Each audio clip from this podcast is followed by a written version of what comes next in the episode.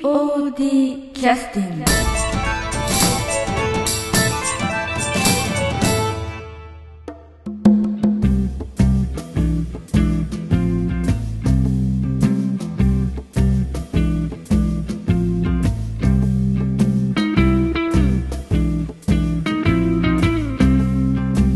劇団 POD ポッドキャスティングを始めさせていただきますこの番組は富山県を拠点としたアマチュア劇団である劇団 POD のポッドキャストです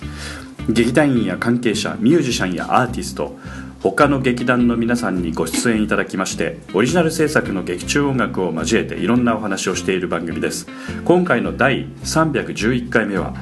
第42回公演「流れ星」の振り返り第3弾です出演は照明担当の柴田博美そして中富先生役小道具制作の竹花裕二星野健作役小道具制作補佐の門口英二ですで今回はノーミスということでよろしいございますかえなんか暗かったことあったけどあれはですね あれはですねいやでもあれ本番じゃないあれ本番じゃなかったでしたっけ本番でしたよ確かねあの俺の辺そうそうそうあの二人のところあの暗転からあ明転かなからなか開けなかったとこそうそうそうそうそうそうねまたあったんですよ実は卒に言う門口の呪いが卒に言う門口の呪いが卒に言う門口の呪いがまた出た実 はですよあのリスナーの方にねちょっと説明しておきます けれどはいお願いしますえっと前回えっとあれはあ何の時でしたっけあの見果ての夢かええの時前々回前々回の時の見果ての夢の時にえっとまあ僕その時も僕が出てた時ええにあのそのまあえっと暗転と明転ってありましてまあ暗転ではもう文字通り暗くなるではい明転では明るくなることなんですけれどもはいでまあその場面の切り替えの時にそれがあるんですけれどもそのちょうど場面の切り替えの暗転暗くなってから次のシーンに入るうん時にセッティングが終わってさあこれからじゃあ次のシーン入りますよとで名店といって明るくなるはずがならなかったんですよねあー前前回もあのなかなかあれなかなかなら見果なていという夢の時もはい芸術家の役をしてそうですそうですねはいはいその時にスタンバイをしててしててそうで待ってると暮らせるとそのいつまでも明るくならなかったっていうのを、えっと、かなり前の放送で、まあ、それは結局私のせいだということで 結結果、はいはいだったんですけども今回についても、ええあの門口君がセッティングをしてなんとそう僕がいて今度は今回はこの竹原さんが一緒に舞台に立ってたんですけれども、ええ前回野田さんだったんですけれども、はいはいその時もあれなかなか要するに明るくならなないらなかったんですね、そうなんですその時に何があったんですかそれとあの、要するに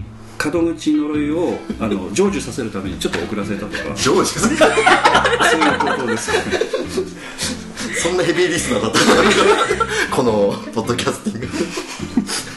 な何があえっとですねあのその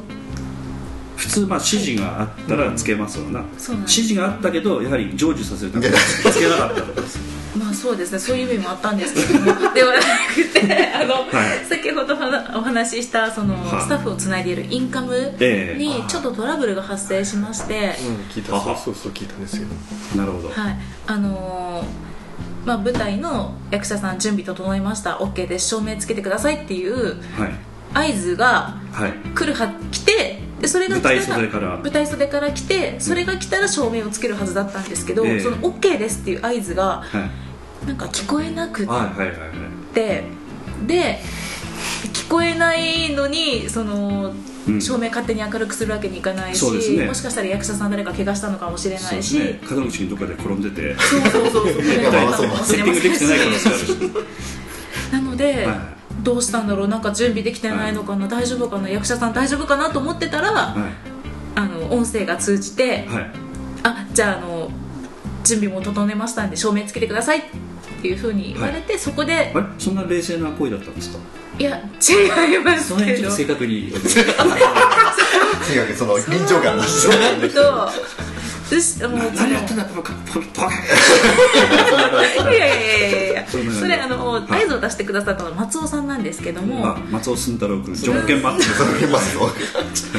はいはい松尾さんのはい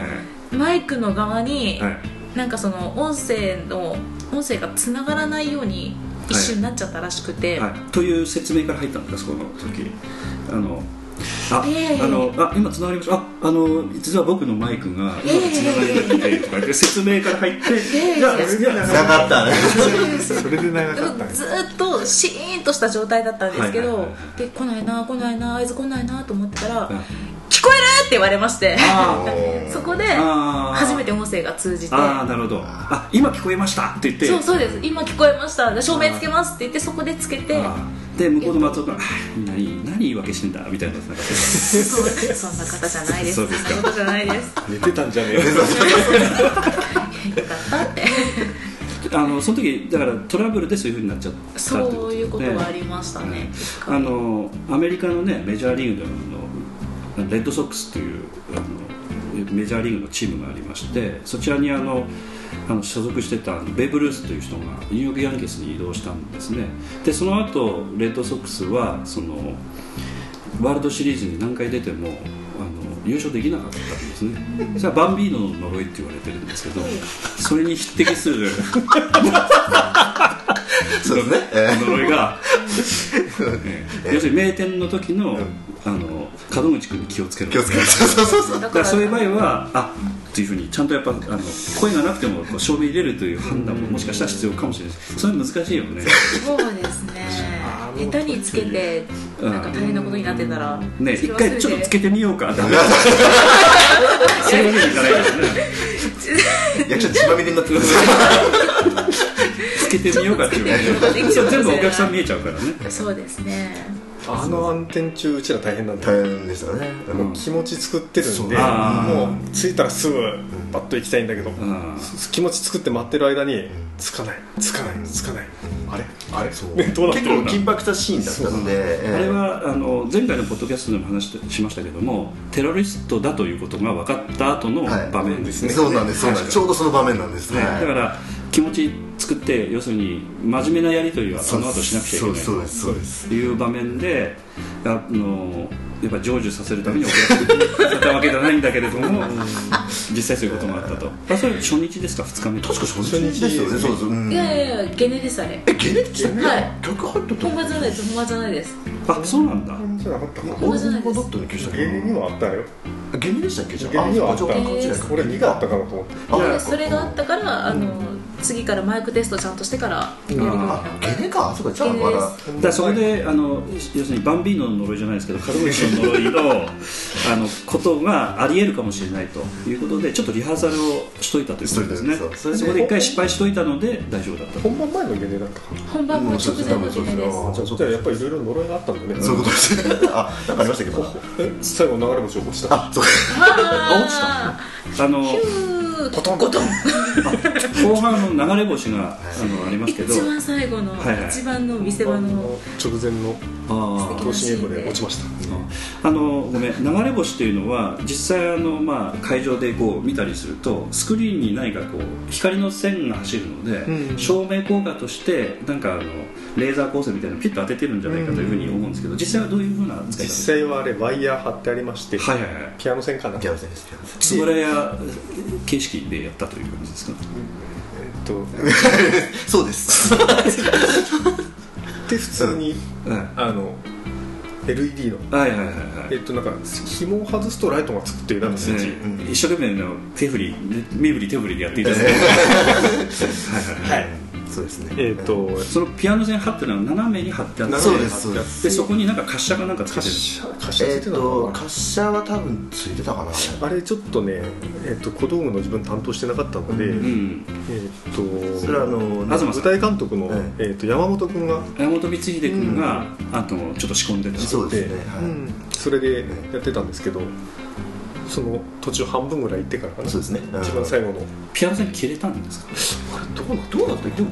落ちそかれらか消えたのからなそのピアノ線が張ってあるレールから外れちゃったとかそういうこと外れたのかもしれませんねそうですねえとにかくーもう垂直に落ちたもんでだからあれはもうそうですコンコロリンってだから流れ星が落ちる瞬間に地軸の移動があったみたいな そうそれがまさに思い出ぐるんとこう地球がちょっと一挙にこう回転したと、ですねなるほどからそれも通払いをしたというそうそうですねその時風見氏はどこにいたんですかその時ですかあ客席にいました ねいたのでじゃあやっぱり俺なの かあっ違う違うあの時だそう袖か袖あかの時舞台袖にちあゃあんそうとカーテンコーラムでやってるからそうだすいません袖にいましたあそあうなるほどなるほど、ええはいはいはいはいというようなこともあったということありまですすよね、ねはい、じゃあ照明についてはちょっと全部説明するのはねここでは難しいかもしれませんが大体あの呪いを含めてどんなことがあったかってことで分かったかと思いますけ どもじゃあ呪いの話しかしてないじゃあちょっとあのリクエストの曲を間に挟ませていただきたいんですけども、はいあのしわちゃんの方から何かあのリクエストでこの後ちょっと曲を入れさせていただくんですが、はい何か曲選んで曲紹介してもらってよろしいですかそしたらねさっきは「愛の子」という曲をねあの子は使いましたねどんな曲でも愛の子以外なこれであそれですか、はいそのえーっとえーっと「ナイン坂本」ああはいはい曲は、はいあのインターネットで流すとあの東さんの手が後ろに回るんですよそうなんですそれ以外でちょっとえそしたら、うんえっ、と1番のはいはい「魔法使いのマリという曲でー」ははいじゃあ曲紹介をお願いしますと劇団創立25周年記念劇団 POD 第42回公演「流れ星」いえ流れ星より魔法使いのマリー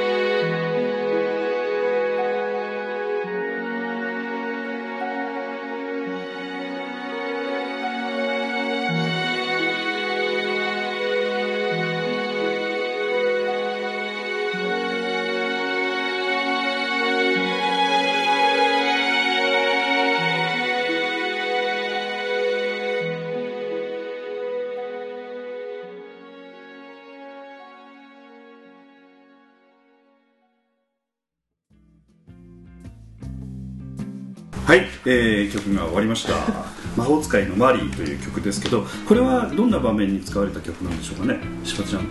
お思い出していただけますかはいえー、っと ああれあれリクエストしたってことはなんかその思い入れがあったってことなんですね記憶力が一番ですねそうそうそう役を覚えてない人がいっぱいいらっしゃるぐらいそうそうそうああれあれいやほ らタタイトルの通りだからえあの照明でほらなんかしましま模様とか出したところじゃないですか、えそうそこですよねそ一番こで間違いないですよねそこだよなと思いつつええちょっと説明していただいていいですかえーっと、うん検索さんが、ねあの流れ星のかけらを88個いやそこそっちに行きましたえ違ったっけか まあ間違いではない間違いではないかな一番最初じゃないかなあーそっちかだから一番にあるんじゃないかなそれ多分ねそそれはこっちなんですよあのごめんなさいあれは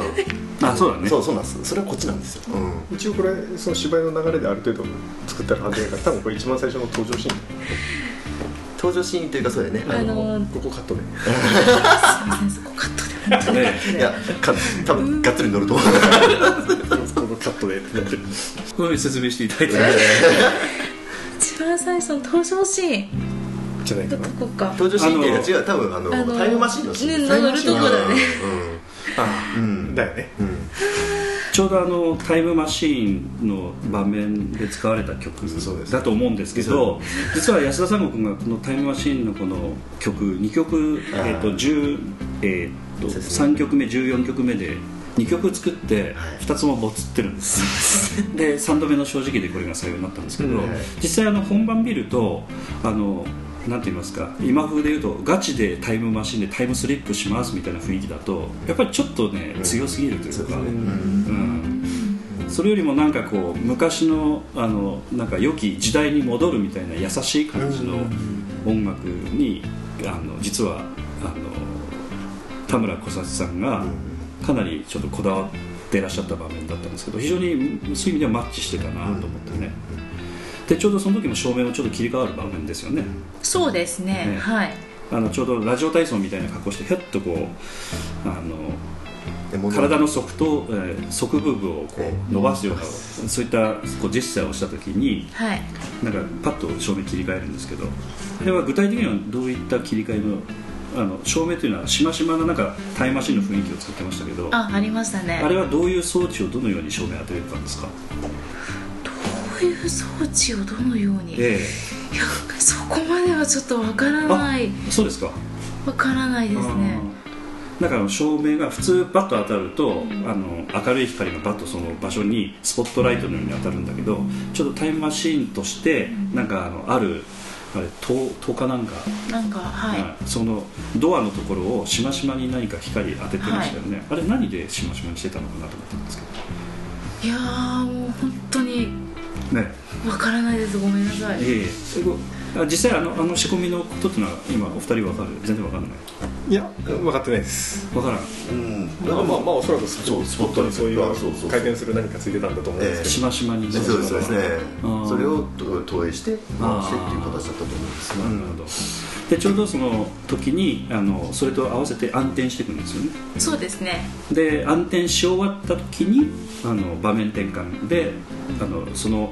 えー、徳徳永館でしたっけどえー特集 感徳永 感ですが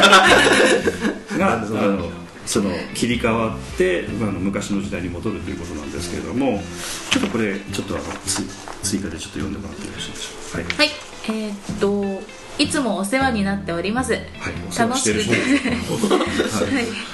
楽しくてジーンとくるお芝居でしたバテン大変そうな明日もババテテンはい、場面転換ですねはいはい明日も頑張ってくださいませキャラが立ってて楽しかったですあえ喋っちゃったかはあいじゃあコピー入れときましょうえーそうですねこうはい、ということで今ば場点というのは場面転換が大変そうなということですけどおそらくこの、えーっと現代と過去に場面転換をするところの部分について大変だったということなんですけども、まあ、具体的にはあの一気にあのその同じなんとかレイアウトの部屋が、えー現代とその昭和、えー45年と変わるんですけど具体的に何がこう変わってたのかというのはこう間違い探しみたいな見方もできるとそ思ううんでですすけねど、私一番目について言ったのはテレビなんですけども、そうですねあの液晶テレビからあの白黒のブラウン管のねテレビですけども、あれは小道具で作られたんですかえね、っとテレビは作ってないですねそうですかね、ちょっとあれもええ作ろうとは思ったんですけええれど、ええええ相当チャチなものになると、はいはいまあ、それではちょっとせっかくのお芝居がはい台無しなので、はいはいあのあれ真ん中に鎮座しましたよね、はいめ一番目立つところに置いてありましたよそうですねはいはいはいええそれでちょっといろいろ当てを探して、ええええ昭和のそういうものを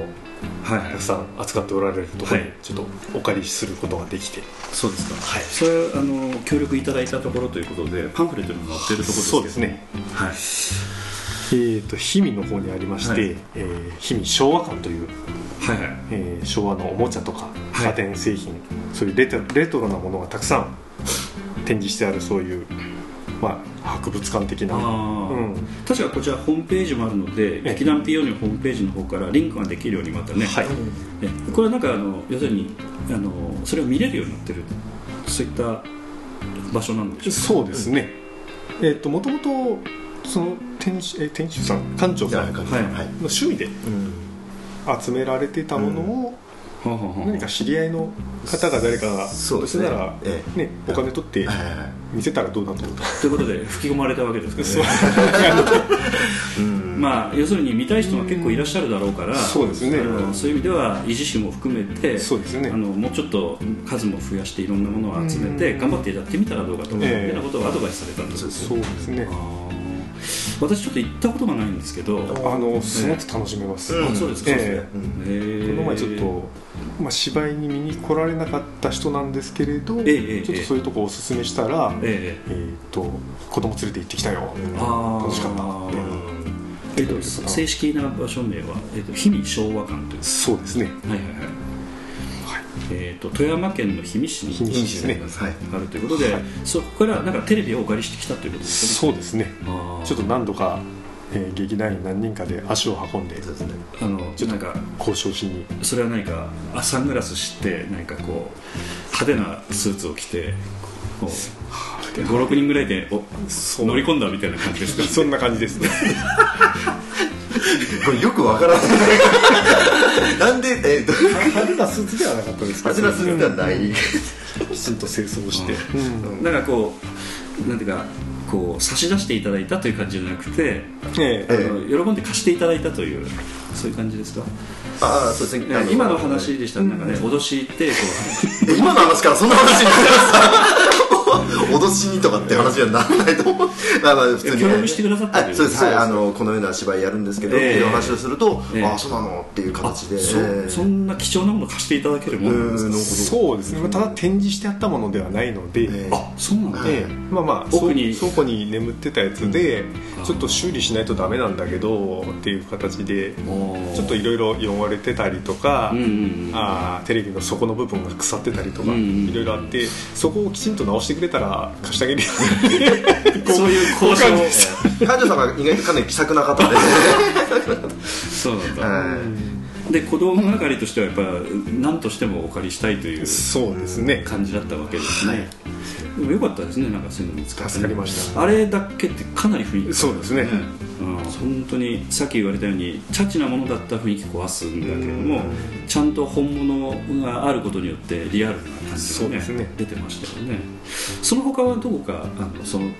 変えたところっていうのはあるんですか場面転換としてはまあほとんど家電製品はまず一通り全部あテレビの他にあえー電話もありました電話もありましたし電話が、えー、と要するにプッシュ回線のものから、黒いダイヤルのあのこうぐるぐるぐるぐる回回す、えーそ そこまでは古くないですねあのこういぐるぐるってわからないですいやいや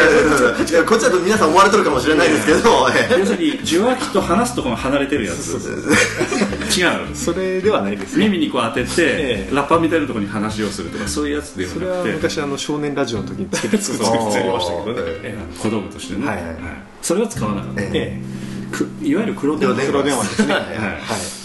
ただあのあの黒電話で聞いた話としてはあの実際にあの役者として出ていただいてる今の20代の、んまあ、劇団員の人が黒電話の使い方いまいちよくわからなかったということですけどもしわちゃんはすぐわかりましたか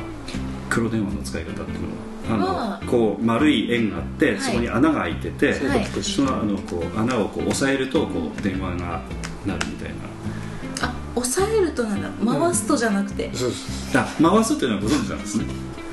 うんあのあえ、ま、回すやつじゃなくてそうそうそう回すやつです回すやつ回ですよすねやつそれも昔家にあったんであはそうなのいしおちゃん今私おあのお年聞くとあれですけれどもええ あの黒電話使ってらっしゃった記憶はあるのあのまだちっちゃい時2歳とか3歳とかの時にええぐるぐる回してた記憶があるので、あそうなんですか、誰に電話かけてたのその時3歳の時いいとこのお姉ちゃんとかおばあちゃんとかあそうなの はいー電話の使い方を覚えたのが楽しくてかなり家の人困ってらっしゃったでしょうねその電話料金のかかっそうかもしれないですけどたなるほどそれからあと電話以外には何があったんですかえっと電子ジャー炊飯器ジャームかはいあれもなんか違いますわね、とポットもえことも入りましたうんあポットね、ええあー電子ジャーはえーっとそっ今か時のええあの要するにこうコンピューター式式ではなくてもうただ保温するだけのようなこんなでかいやああそっかそっかつですねそれからジャーはどちらかというとふごふごふごというふうに押すやつじゃなくてさらに昔なんだねじゃじゃポッあポットトですねあポットあポットええあのこポうなんかットはもうただ入れてただ出すだけみたいなあはい要するに傾けてお湯を出そうすあの縦に置いたままあの今はこうボタンを押すとボタンをそうですねあのモーターが動いてこうバッと出るんだけども、ふもふもというやつふむふむすらなくてなくて傾け傾けて入れるだけそうそうなるちほょっとどは花柄の模様の入った、はいそれも全部昭和館でお借りしたのいやあれは借りてないですね昭和館でお借りしたのはテレビと,、ええーと椅子木製の椅子いくつかとああそれだけそういうだけです、うんはいなるほどポットはどこで手に入れたんですポかットはあの新谷さんのええお母さんまにああお借りしました、あなるほど、はい、あの元 POD の役者のお母さそんうですはい、今回は娘さんがデビューしたというそうですねねはい高谷さんのところはやっぱり電気が通ってない場所なんですかそしていやそこまではちょコっメントとしづらいですよそこまで足運んでないので何とも言えないんですけどそうもそうしかもしかしたらそうなのかもしれないうんそうそうそうそれすら言いづらかったじゃあいつ頃使ってらっしゃるポットをお借りしてるので申し訳なかったですなるほど、そういうことなんですねはいじゃああのーあとはえーっと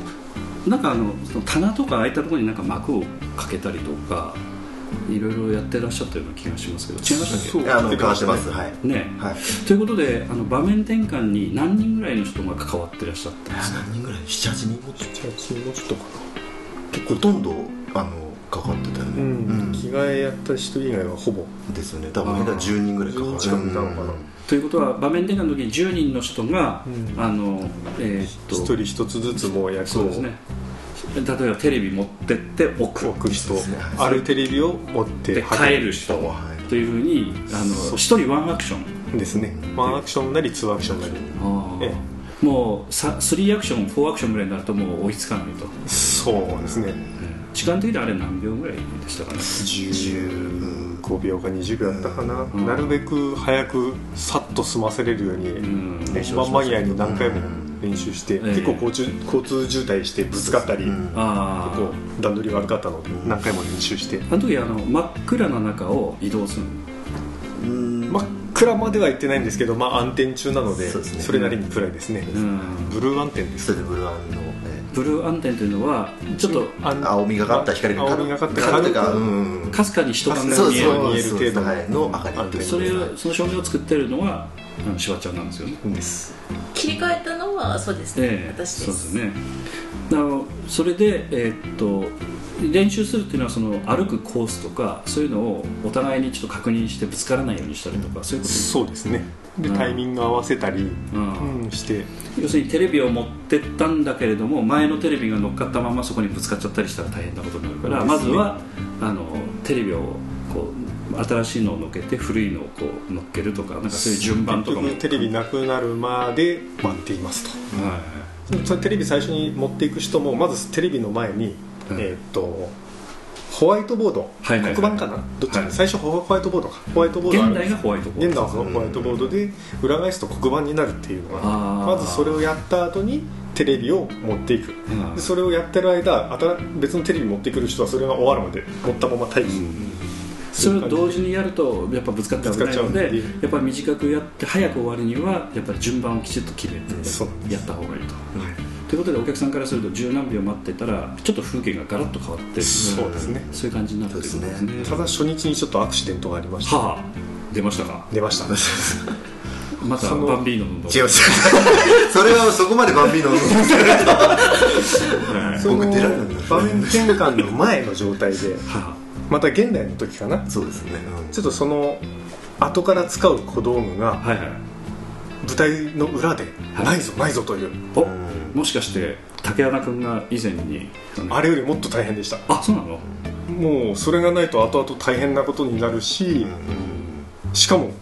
ないというどこ行ったどこ行ったえーと本番中になぜ何がなくなっえったんでとすかバケツバケツバケツがないとはあ、バケツってのはでもほらあのブリキトイレとかにいっぱいあるじゃないですか取りに行けば学校借りますみたいな感じで借りてこれるようなえっとまあその時代に合わせたブリキのバケツだったのうでんその辺にあるプラスチックのじゃダメだ使えなかったとで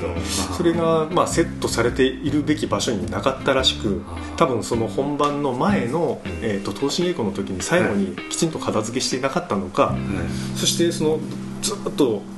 物がない物がないって本番の間ずっとでも本番舞台はどんどんじ進んでってそのはい切り替えのシーンも来るしはいでしばらくして結局あったのかどうなのかって確認してたらやっぱりないとはいそれであ早い段階からもうすでにないのが分かってたのであのすあのそのブリキのバケツが出る場面まで秒読みみたいな感じになってるわけですそうねですあであったっていうただどこにあったんだって言ったらあの舞台のその横、ええまあ、舞台の袖って見えないところにええモニターがあって、ええーと客席から、えーと舞台を映したモニターがあって、はいはいはいはいそこ見たら舞台上にあったんですよーあ舞台上にあったんです舞か台上に舞台上のそのなあのセットの中に中庭があってそこにえバケツあったんですよ、ああなんであそこにあるんだそれはな探してもないですよねないですうんでどうするで先ほどのあのマリーと,、ええー、と夏子がそのタイムマシーンに乗ってえええ場面転換の時にタイムマシンに乗る時に一緒に持ってってくれないかなというみんな 都合のいいあそうです多分気づか気づいてないし無理だろうとあ要するにもうすでに、んあの舞台に出てる2人に勝手にみんな託したわけですかちょっと託してみたけど 無理多分無理だろうとどうするどうするまあ、伝わらないです伝わよねるわけもなく多分気づいてないだろうということでその場面転換の時に誰かがあれを回収してこようとああいうことになってなんとかその時でも手が空いてる人を探すだけでもまた、ですねえだからもうあの本番の時舞台袖でてんやわんやでどうするどうするえあみんな作業確認して誰が何をしていてあ、うんいつ手が空いてるかっていうのを確認してじゃあ私空いてますっていう子がいたのでええその子に全部託してお願いしますなるほどなんとか無事回収することができてなるほど事なきを得ましたがなるほどということであの小道具一つにしても定位置に本番前に必ず置いておかなくちゃいけないところに置いとかないと大変なことになっちゃうと、ですそういうねことですねもちろんということですね。はい。という恐ろしいことがあったのは調香室のしばちゃんは知ってたんですか。知らないです本当に今知りましたそれあ、そうなの。はいい。そそれはインカワでなんか会話とかあの舞台監督の人とか話してたんですよね。その舞台監督やってた松尾君かなはい全然会話なかったでしょなかったです、彼あは、その間インカもこう耳から外して走り回っとったわけです。あーなるほどそれでかその松尾君がちょっとその仕込んでそのえあーあっそうとですねうん今言ってたタイムマシンになったんロッカーに後からちょっと入れなきゃいけなかったんだけどそれがないとあーそれだそれでバタバタバタバそっか。トイレトイレからね。本番中そうそうそう借りてきてそこにアルミホイル貼るっていうわけにもいかないアルミホイルないですしタいやーあれは焦りました本当にあうんーそれ後で何に使うんですかそれこえっと後で自分が使うんですけれどもその夏子との初めてのここでつながるわけでいすや よやっと喋れました いやいやババンビーノの呪いにつながる違う違う違うそそれがあったからなくなったわけではない えーあの夏子と初めて会うシーンなんですけれども、ええその初めて僕が夏子を見た時にそれをこうはっていう形で落とすっていう、あーえーはいはいはい結構だからそのやっぱ出会いのシーンで一番最初のもうアクションなのでかなり重要なそのファンを楽しめる、あのアイテムだったわけですよ、うんうんうんだからそれがないとなるともう何を落としていいか僕はわからないですし、どういうリアクションを取っていいかわからないので、それはあの要するにあの初めて夫婦としてなる方と出会ったそう場いう面ことなんですねですあそこでそうですその瞬間ですねべベタベタな感じでそうですそうですあのそうですその人の顔を見た瞬間にはいバケツを落とすというそうですねはいあっていう感じでそれ初はい日ですか初日初日ですあーその初日であの初日か2日目かどっちか分かりませんけどそのバケツを落とすタイミングがちょっとなんていうか、うんず2日間少しちょっとずれがあったような気がしたんえですけど、ーっとですね覚えてあますーええあの意まだ識しまだ、ええまだ顔見てないのに落としたみたいな場面がなかっああありましたね なんか、えたちょっとタイミングー合わなかったんですかねいやタイミング合わなかったのかなちょっと自分でもよく分かってないんですけれどあーもそうですかそのなぜあのタイミングでちょっと落としちゃったかっていうのは、あまあ、きっと年だからだいぶ握力も いやそれはまあ冗談なんですけど、えーえーそうですねそういうこともちょっと分かってないその反省のところなんですけれどあれはいばあのブリキのバケツは、まあ、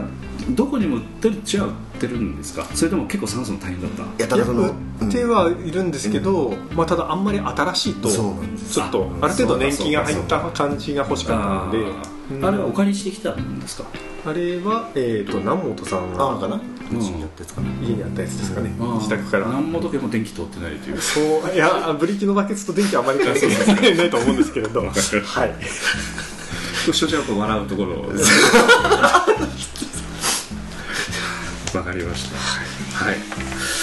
なかなかいろいろありますなあありましたね、そういうことを思い起こしてみれば、えーということでちょっと,、えーと最後にこれを読んでいただいたらよろしいでしょうかはい、あははいいえっ、ー、とおなお名前じゃない、ねえお名前読んでいただいたですよはい年代と,、はい えー、と40代のはい男性からはいですね、今回の舞台の大道具がしっかりとしっかりとした作りですごく本格的で良かったです、劇団 POD25 周年おめでとうございますこれからも50100周年と末永く続けて頑張ってください、はいラブピース最高に良かったですだって ようこ良かったですよはいはい、ありがとうございありがとうございま。ますえーっと今回のね舞台大道具とかがしっかり、えーした作りで本格的で良かったですということですけど、今回あのーなんていうか遅れてきた人があのアンケートで書いてありましたけど、ちょっとまああの舞台始まる前は幕が閉まってて、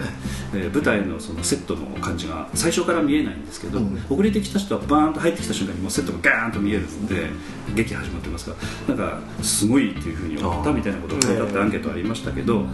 あのーなんていうかあれはあの東総合舞台総合研究所の方で作られたと思うんですけど、今回のなんか売りみたいなものはなんか東さんの自慢話みたいなのがどっかで聞けたところありました、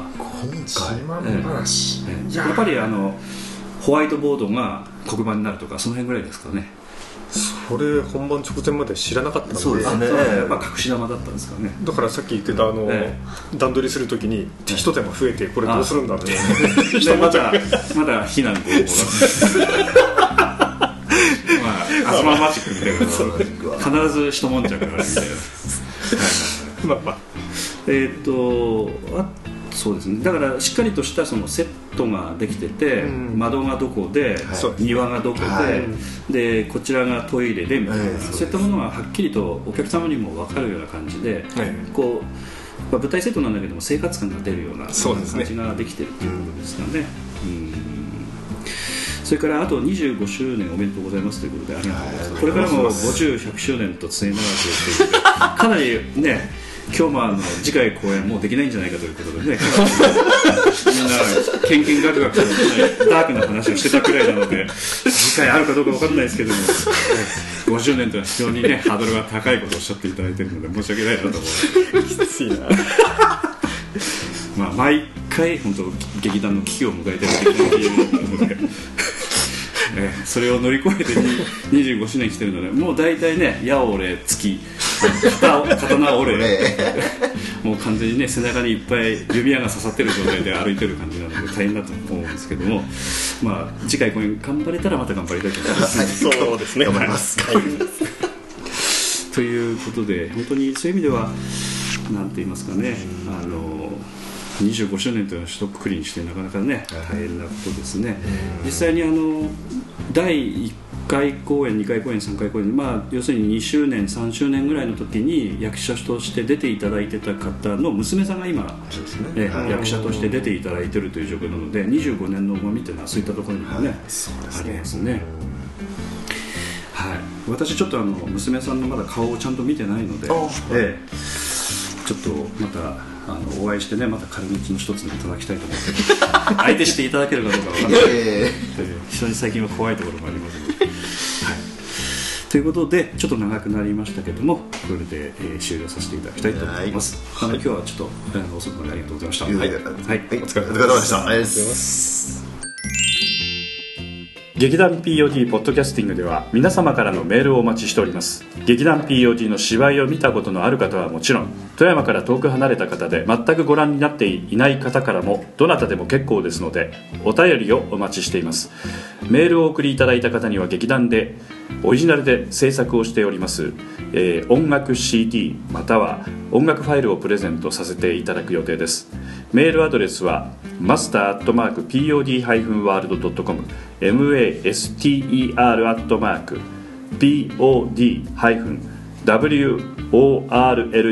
master.pod-world.com へ直接メールをお送りいただくか劇団 POD のオフィシャルウェブサイトの送信フォームからお送りいただけます